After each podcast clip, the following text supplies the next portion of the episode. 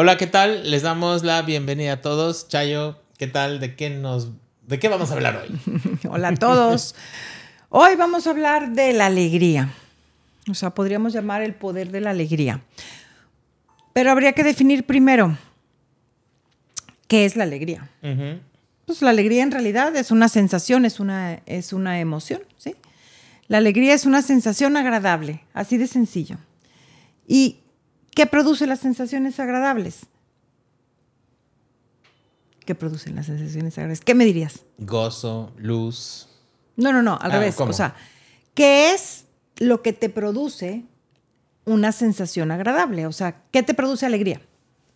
Pues los estímulos que yo recibo de mis sentidos y también los pensamientos que yo tengo. Exacto. Entonces, la alegría es una es una sensación agradable. Y a final de cuentas, como hemos hablado en otros episodios, nuestra verdadera naturaleza es luz, es amor, es alegría, es, es eh, felicidad, quietud, paz. O sea, todas las sensaciones agradables producen luz, lo cual nos dice que si nuestra esencia, nuestra verdadera naturaleza es luz y conciencia, o sea, el alma, pues lo cual nos quiere decir que si nuestra verdadera naturaleza es luz, quiere decir que es un sinónimo de amor, alegría, quietud, paz, todas las sensaciones agradables. La alegría, pues es, es, una emoción, el nombre que le dimos a una sensación muy bonita, sí, o sea, muy, muy como, como infantil bonita, la asociamos mucho con la felicidad, con, con, el, con, el, con esa sensación de tener mucha energía. Pero bueno, vámonos, a vámonos al fondo. Si estamos hablando que las sensaciones agradables son producidas por químicos del cerebro que pasan por el torrente sanguíneo y generan estas emociones, estas sensaciones agradables o desagradables, a las cuales, o sea, las cuales corresponden a los estímulos, a los, digamos, a las Em, imágenes visuales o auditivas a los que está expuesto el cerebro. Entonces, esto quiere decir que nuestros pensamientos, por lo que dijiste ahorita, tienen un gran impacto. No son los únicos, porque pues sí, efectivamente, si yo escucho de alguien más, si yo leo algo, si yo em, veo algo agradable o desagradable, o si yo siento algo agradable o desagradable, pues bueno, va a producir sensaciones, emociones, pero los pensamientos tienen un gran impacto. Como dijiste tú ahorita, los pensamientos tienen un gran impacto en las sensaciones que se generan en mi cuerpo físico. Dentro de ellas la alegría. ¿Y qué crees tú o cuál crees tú que es la manera de, en la cual los pensamientos impactan? Pues los pensamientos son los que a final de cuentas van a hacer que yo creo que como es la parte más sutil de nosotros, los pensamientos son los que después mandan o empiezan el viaje del dominó para ver qué es lo que voy a hablar y qué es lo que voy a accionar. Entonces son como los que son como el cañón que tú apuntas, ¿no? Lo apunto a la derecha o lo apunto a la izquierda y entonces tiras tiras la bala. Y, a mí la palabra esta alegría, por ejemplo, me quedé pensando ahora, porque obviamente nosotros aquí les hemos hablado que nosotros vemos a, la persona como la combinación de un cuerpo energético espiritual, de uno emocional, de uno físico y uno mental. Y evidentemente, pues no inventamos el hilo negro, ¿verdad? muchas tradiciones, sobre todo entre más holísticas sean, reconocen que somos la interacción de diferentes capas eh, me quedé pensando, por ejemplo, en, el hinduismo, ellos usan, ven las capas muy similar, ¿no? Ellos dicen que tenemos una capa burda que se llama Anamaya Kosha, que es el cuerpo físico. Kosha quiere decir capa, como layer, ¿no? Este, después viene el Manomaya Kosha, que es el cuerpo emocional. Eh, después viene el Viñanamaya Kosha, que es el cuerpo intelectual. Y traigo esto a colación porque el cuarto cuerpo se llama Ananda Mayakosha, ¿sí? O sea, Ananda es una palabra en sánscrito que quiere decir gozo, ¿no? Que es precisamente esta esencia o este amor incondicional que es omnipresente porque es la fuerza que hace que todo se accione. O sea, yo en realidad en, en el fondo soy ese gozo. Ese gozo es el haber sido creado a imagen y semejanza de Dios y entonces nadie creo que no dice, todos lo que vimos eso, nunca dijo footnote, ah, no, eres la versión chafa de Dios, no, eres lo mismo. Y, creo que si unimos esta parte, ¿no? De la Nanda Maya con el primer mandamiento, por ejemplo, que es amarás a Dios sobre todas las cosas, o sea, si yo estoy realmente comulgando con Dios y estoy en sintonía con Dios, entonces las acciones que yo haría, que es un poco el debate que teníamos en el pasado, ¿no? Estarían alineadas con Dios y estarían viniendo desde un desde una plataforma de bondad, ¿no? El problema ahí es que todos los demonios de los que hemos hablado y todas las programaciones de las que hemos hablado me hacen que yo me desconecte de Dios porque muchas de las acciones que yo quisiera tomar en conjunto con Dios o motivado por la sabiduría de Dios, irían en contra de mi ego o irían en contra de lo que yo quiero controlar o de lo que yo quiero obtener. Y ahí es cuando surge un, un, un, un problema de tensión o de lucha que dependiendo entre, entre más me pelee yo en que el, mi ego, que comparado con el poder superior es chiquito, pues entonces nunca le voy a ganar, ¿no? Y ahí es donde creo que se empieza a crear una distensión que hace que no vivamos en gozo, porque si realmente yo amara a Dios sobre todas las cosas y Dios está en todos, pues inmediatamente estaría en armonía y amaría a todos, y a mí incluyendo, porque si recordamos que las semillas que yo siembro las puedo sembrar con los demás, pero también las puedo sembrar conmigo, pues esta tiene que ser una vía de amor que va en ambas direcciones, ¿no? Y entonces eh, actuar desde esa alegría, ¿no? También me acuerdo que tenía una maestra que decía que su maestro de yoga decía que el, el yoga es el estado donde no te hace falta nada. Es, esta, es este vacío o desconexión que hace generalmente que a mí me sienta que me falta algo y que ese algo me lo tiene que dar algo externo y entonces me la paso buscando afuera lo que debería de empezar a sentir que esa saciedad o ese vacío me lo llena ese, ese ananda, ese gozo. ¿Y cómo? ¿Cómo se hace eso? Soltando el control.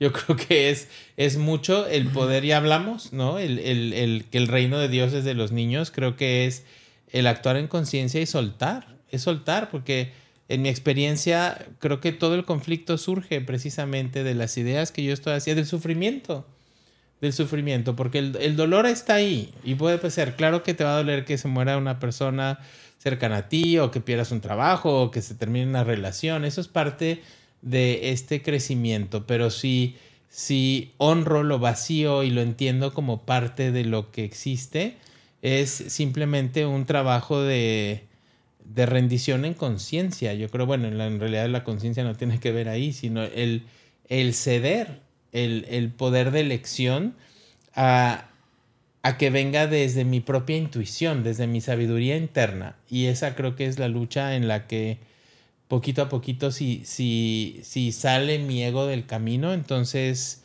dejas que ese flujo te, te vaya llevando. Me gusta mucho cómo en el Tao siempre explican que que esa fuerza de amor incondicional o esa fuerza que hace que todo se acomode en un orden perfecto en cada momento, es un flujo que es constantemente eh, cambiante y que está en movimiento y que la tarea de amar a Dios sobre todas las cosas o estar con Dios o con el Tao es no resistirte a ese flujo. Y entonces creo que de esa resistencia es realmente de donde viene todo. Bueno, lo voy a, lo voy a, lo voy a tratar de decir en mi idioma, o sea, en, el, en lo, en, digamos, viéndolo desde otra perspectiva. Eh, creo yo que efectivamente nuestra verdadera naturaleza es, es, es luz, es luz, amor, conciencia, alegría. Digo conciencia, bueno, sí. Alegría, eh, felicidad y todo. Si, si yo creo que las sensaciones agradables son producidas por las imágenes visuales y auditivas, dentro de los cuales está mi pensamiento también, o sea, las imágenes visuales, lo que veo, lo que imagino, lo que recuerdo, porque como hemos hablado antes, el cerebro segrega químicos que pasan por el torrente sanguíneo y generan sensaciones, o sea, emociones. Entonces la alegría es una de ellas. Entonces, em, estamos en un continuo, en una continua exposición natural, porque pues sí, o sea, en este plano existencial, espiritualmente no necesito nada, pero en este plano existencial, pues sí, necesito sed, necesito tomar agua, si no mi cuerpo no funciona, necesito alimento, necesito vestido, necesito techo, necesito este, etcétera, o sea, cosas materiales. Materiales me refiero naturales. Digo, no naturales, porque el coche no es natural, pero ni el vestido tampoco, pero me refiero el, el, necesito vestirme, sí, necesito tomarme el frío, etcétera. Entonces, eh, pues estamos en, una continua exposición. Estando en este plano, estoy en una continua eh, exposición a sensaciones agradables y desagradables. Creo que es parte de la condición humana y es este, es creo que es imposible, o sea, de hecho me gusta mucho comparar con Jesús, o sea, si él siendo Dios o un hombre iluminado, como le quieran decir, sintió tristeza, alegría, etcétera, creo que el creer que podemos llegar a un estado en donde no se sienta eso, no, no, no que tú lo hayas dicho, sino que yo creo que no es, no es humano, no es la condición humana. Entonces, en mi, en mi manera de entenderlo, el chiste es cómo yo coopero, o sea, cómo yo ayudo en este, o sea, con lo que está, con lo que sí está en mi control. Y en mi control sí están mis pensamientos, en mi control. En mi control no está a lo que yo, lo que sucede afuera, ¿sí? O lo que otros hacen, lo que escucho de otros, eso no está en mi control, eso yo, yo tengo que soltar. Pero en mis pensamientos sí están mi control. Y los pensamientos están, es lo que más, es el, es el mayor tiempo con, con quien estoy dialogando, porque el pensamiento es la voz interna, entonces continuamente estoy hablándome, pues. Y es todo el tiempo, todo el día me la paso conmigo. Entonces, los pensamientos generan, o sea, eh, generan emociones. Si yo tengo un pensamiento negativo, va a generar una emoción negativa. Si tengo un pensamiento positivo, va a generar una, emoción positiva. El pensamiento, eh, sí, tengo el 100% del control. Entonces, ¿cómo puedo yo estar cooperando, digamos, contribuyendo, tomando la responsabilidad de, en lo que está en mi control, de eh, estar en alegría, contribuir a mi verdadera naturaleza, sumar alegría, sumar luz? Pues ¿cómo puedo? Enfocando mis pensamientos en, en el lado positivo, Ojo, no en el evadir. Una cosa es evadir y creer que todo está bien y pensar, no, no, no, todo está maravilloso. Y la otra es enfocarnos en el lado positivo de las cosas. También puedo controlar la manera como hablo, porque la manera como hablo está generando o frustración o amargura o enojo o alegría o felicidad o ecuanimidad o quietud, ¿sí? Si yo estoy hablando, tiendo a hablar con palabras con palabras negativas, ¿sí? Voy a tender a estar continuamente en estados de mm, emociones negativas. Si yo tiendo a hablar de una manera con palabras positivas o con palabras, o sea, como me gusta decir mucho, el cómo sí, no el por qué no, no qué hago mal, cómo hacerle para, para actuar, para, para cambiar. El, si tiendo a, irme a esto, a lo positivo, a cómo sí, y soltar el cómo no, y es que eso está mal, y es que qué barbaridad con todo lo que está pasando, es cierto que todo lo que está pasando, que, lo que está pasando es negativo. Es cierto, voy a poner un ejemplo súper sonso, pero ayer tembló en México DF. Es cierto que, que bueno, ya la Ciudad de México, no México DF. Es cierto que tembló en la Ciudad de México, es, es una realidad. No voy a evadir de, no, no, no, no pasó nada. No, sí pasó, tembló, ¿sí? Yo puedo enfocar mis palabras o mi pensamiento en decir, este, que mala onda, tiembla cada rato, Chihuahua, no habrá... ahí ya me generó, eso que estoy dando el ejemplo, ya me generó una sensación desagradable. O puedo yo enfocarlo en tembló en México. Qué padre que los edificios ya están todos este, construidos para que soporten mucho más las, las cuestiones. Y, y, no estoy evadiendo que tembló en México, simplemente lo estoy enfocando en lados diferentes, ¿sí? Todos los días estamos eh, eh, digamos, en situaciones en diferentes tipos de situaciones, pero todas las situaciones tienen su, lado positivo, todas. Yo puedo haber discutido mucho con mi hija ahora, por decir, y puedo decir, chin, mala onda que discutimos, San se acabó. Qué bueno que ahora tenemos la herramienta de que nos hablamos al rato y al rato platicamos, maravilloso, ¿sí? Creo que el, el, digamos, el tomar el control de, de enfocar el pensamiento en el lado positivo de las cosas es la principal fuente de la alegría, Rafa. Porque podemos saber, volvemos al mismo capítulo anterior, podemos saber que el yoga dice esto, que el hinduismo dice esto, que el catolicismo dice esto, que podemos saber perfectamente que nuestra naturaleza es alegría, podemos saber que hay que conectar, podemos, podemos saber todo. Pero si el día, en el diario vivir, en el minuto tras minuto, mi pensamiento es negativo y me enfoco en la queja y me enfoco en lo, en lo, en qué mala onda cómo está el mundo y qué barbaridad, este, eh, cómo está la contaminación y hace frío. Y pues podré saber todo, pero mi estado es continuamente eh, lo contrario de la alegría, porque es continuamente estar enfocando el pensamiento en, en pensamientos negativos que generan sensaciones desagradables, que es lo contrario de la alegría. ¿sí? Creo yo que si nos vamos a la practicidad, estar continuamente contribuyendo a que a estar en mi estado natural que es alegría es precisamente tomando el control de mis pensamientos.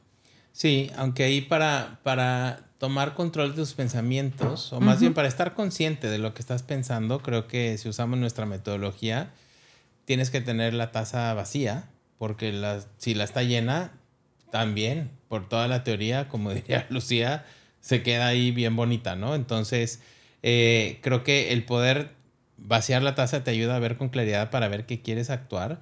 El estar en el presente es la otra, la otra clave que necesitas.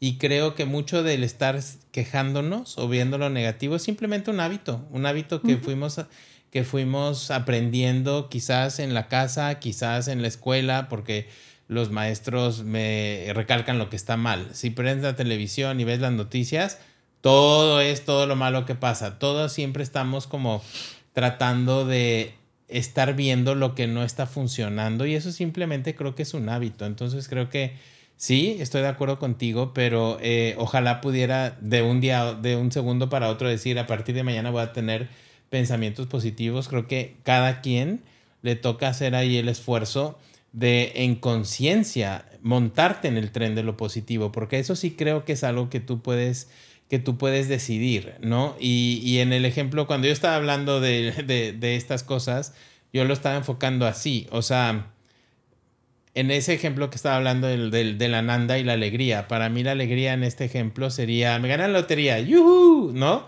Ese es un momento de alegría.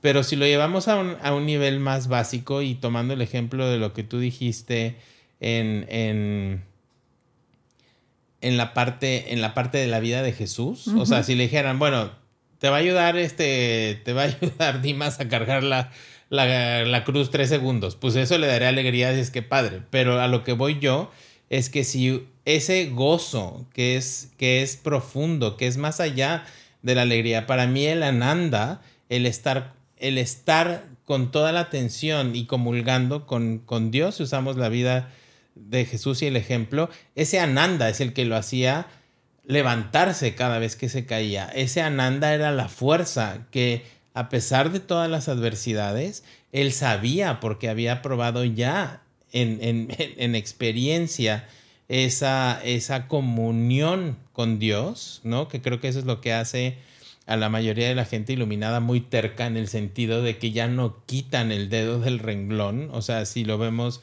en la vida de Siddhartha o de cualquier persona que se da cuenta que o, o enfatiza que tú eres el que está creando la realidad o enfatiza que la vía única para poder llegar ahí es el amor. Y creo que para esa parte eh, en, el dejar que Ananda lleve tu vida o el que Ananda te, te, te, logre traspasar las adversidades, tiene que ver mucho con, con la fe, con la fe educada, ¿no? Que se necesita el poder soltar y actuar, porque si hubo un momento en el que también pues Jesús dijo, ¿qué pasa, no? ¿Por qué me haces esto? Pero siguió, siguió hasta que finalmente se crucifica y resucita, ¿no? Entonces, eh, mi punto era que en esa esencia, o sea, si nuestra esencia es gozo, si nuestra esencia es luz, y pudiéramos confiar en esa luz y, en, y pudiéramos sentirnos acogidos, abrazados, contenidos de eso y que desde ahí pudiéramos tomar nuestra, nuestra sabiduría para actuar, entonces creo que estaríamos, estaríamos en otro punto, eh, porque naturalmente podríamos empezar a ver a Dios en todas las cosas, y si vemos el primer mandamiento, o enfocarte en lo positivo, porque estaríamos viéndolo en todo, parte de la de la omnipresencia es que está, pues, la naturaleza es la forma en la que quizás esta conciencia o fuente es en la que nos enseña que hay un, flujo y un orden perfecto al cual nos deberíamos de, adherir en cierta forma y no ir en contra de. Fíjate, en ese ejemplo que tú pones, es que obviamente tienes muchísimo más este conocimiento intelectual que yo, ¿verdad? y pues probablemente muchísimo más conocimiento profundo y de entendimiento. Por eso quizá, quizá yo me voy un poquito más por lo práctico. En este, en este, en esta mm, ejemplo que tú pusiste ahorita de Jesús y Dimas, y de, mm. para mí, el, el, el, lo que me hace wow, ir es, es eh, digamos, seguir como en su ejemplo o en su obras de cuenta. Para mí Jesús le dolió, le estaba doliendo y reconocía, y sí le dolía, y se enfocó en el lado positivo de las cosas. That's it. Sí, o sea, el, el, yo también puedo, si me estoy triste, reconozco, estoy triste lo que me pasa y me enfoco en el lado positivo de las cosas, también puedo llegar a ese estado, ¿sí? O sea, ¿Sí me expliqué? Sí, no, completamente. Es, que, es que creo que eh, lo bonito es, y creo que ustedes también deberán, de repente a mí no me entienden, y de repente a Xavi sí le entienden, ¿no? Al revés. Y que creo que eso es lo que enriquece, es el poderlo ver. O sea, para mí, el, el, el rendirse a la nanda es precisamente ver el lado positivo de las cosas, porque sé que eso tiene un, tiene un orden, no es casualidad, no es, y yo sí decido si eso lo veo para crecer o para, o para empinarme, ¿no? O sea, por, por, por naturaleza debería de poder ver o aspectar y eso es lo que sí lo ato a lo que tú dices, que el control que yo puedo tener es precisamente también cómo abordar una situación y verla como una oportunidad de crecimiento o como una o, o para seguir perpetuando este hábito que tengo de seguir viendo las cosas de forma ignorante. Sí, que aquí es, explícales tú, por ejemplo, qué es, o sea, el, el, rendirte con Ananda, o sea, prácticamente qué es, o sea, es decir, me rindo, es qué es, o sea, qué, qué es el, cómo llevo la acción, rendirme a conectarme con, cómo, cómo lo llevo a la acción. En mi experiencia, lo primero que tienes que hacer es encontrar tu propia definición de lo que para ti esa fuente es, ese poder superior y cómo te relacionas, porque creo que esa es muy personal. Oh, tú, Rafa. ¿Cómo le, cómo pues es que yo creo que la definición de mi poder superior no se la tengo por qué ah, explicar a alguien. Porque de eso es precisamente el problema, creo yo. Bueno, el problema es, es, ese ha sido el ímpetu de todo mundo de querer explicarle lo que a mí me hace feliz. O sea, en esencia, lo que es Dios para ti y lo que Dios es para mí, que nunca se va a poder saber, nos lleva al mismo lugar. Por eso todos los caminos llevan a Roma. Ahora, creo que la labor individual de cada persona es poder conectar a eso y de, de, la forma con la iconografía, los rituales, las ideas, los conceptos. O sea, a mí me ayuda mucho porque mi mente es así, el poder adquirir conceptos o herramientas que me ayudan a mí a aterrizar pero no es mi labor y creo que de nada sirve estar explicándole a cada quien cómo lo veo yo, ¿no? Pero sí siento que tiene que haber un elemento en el cual, o sea, es un juego sutil desde mi perspectiva, el que yo sea responsable de mi realidad, pero no caer en la soberbia de que entonces yo quiero controlar cómo se va a hacer las cosas o no necesito nada, pero no es una no es una persona, es creo el, simplemente el hecho de actuar con conciencia y soltar, pero no soltar al vacío, ¿no? Y creo que el, poder desarrollar esa humildad es lo que a cada quien, porque bueno, humildad en mi caso, ¿no? Porque cada quien tendrá sus demonios diferentes, como hemos hablado, pero creo que da, da, a mí me ha dado una dimensión distinta de querer llevar las batallas desde mi ego. Y esas batallas, en mi percepción o en mi experiencia, simplemente siguen creando, si hay una desconexión, te sigue separando más. Ok. Muy bien. ¿Tú cómo lo ves o tú cómo lo haces? No, pues mm, como lo expliqué hace ratito. O sea, a mí me ayuda mucho enfocarme en el lado positivo de las cosas, el ir este el literal vaciar mis emociones, el eh, poder enfocarme en el lado positivo de las cosas y controlar mis, mis pensamientos y, digamos, observar qué es lo que veo que no me gusta y cambiar mi persona, o sea, cambiar mi personalidad. Sí, sí, sí. Yo eso también lo creo y lo hago. Sí.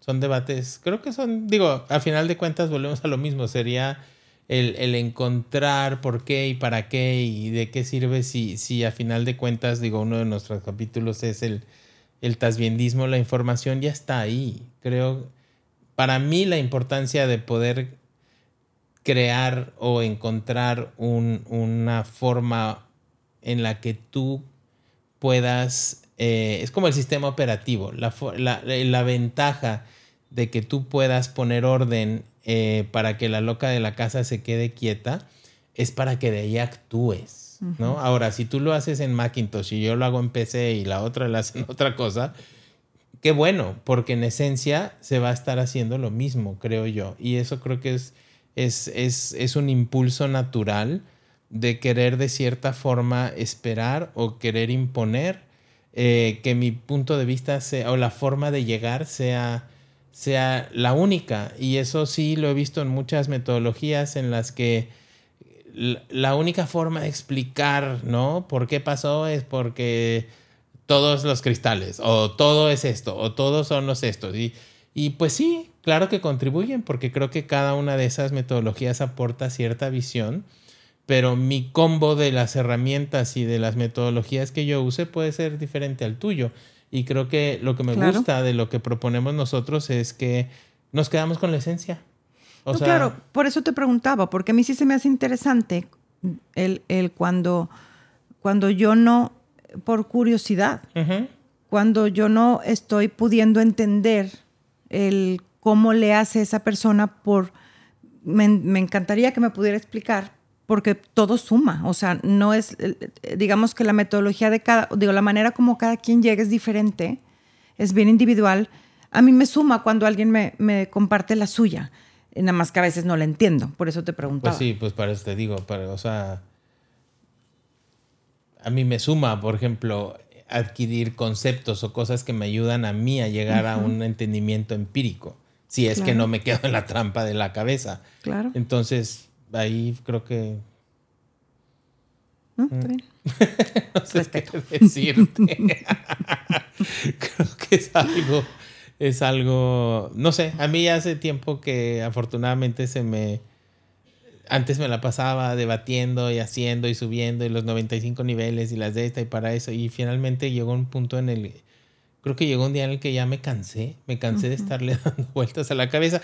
Y sirve, y sirve, pero pero creo que me pasó, me pasó cuando yo me convertí al budismo, pues me entró el síndrome del Mesías, que le decía yo en esa época, hasta que una querida amiga me dijo, oye, a nadie le importa tu budismo, no, nadie se quiere. Y entonces en ese momento dije, tiene toda la razón, ¿por qué no mejor me pongo a practicar lo que a mí me sirve? Y entonces eso lo lo empiezas a vivir o lo tratas de vivir, que a final de cuentas, si yo viviera, ahorita ya no soy ningún ismo, ¿no? Pero, pero cualquier persona que lo viva y sea congruente, creo que inmediatamente encontraría una afinidad o, no desarmonía con la convivencia con otra persona. Pero eso es mi muy particular punto de vista. Muy Muy bien. Muchas gracias. Nos vemos en A el ver si no próximo nos confundimos capítulo. más. Quédense en alegría. ok. Gracias. gracias.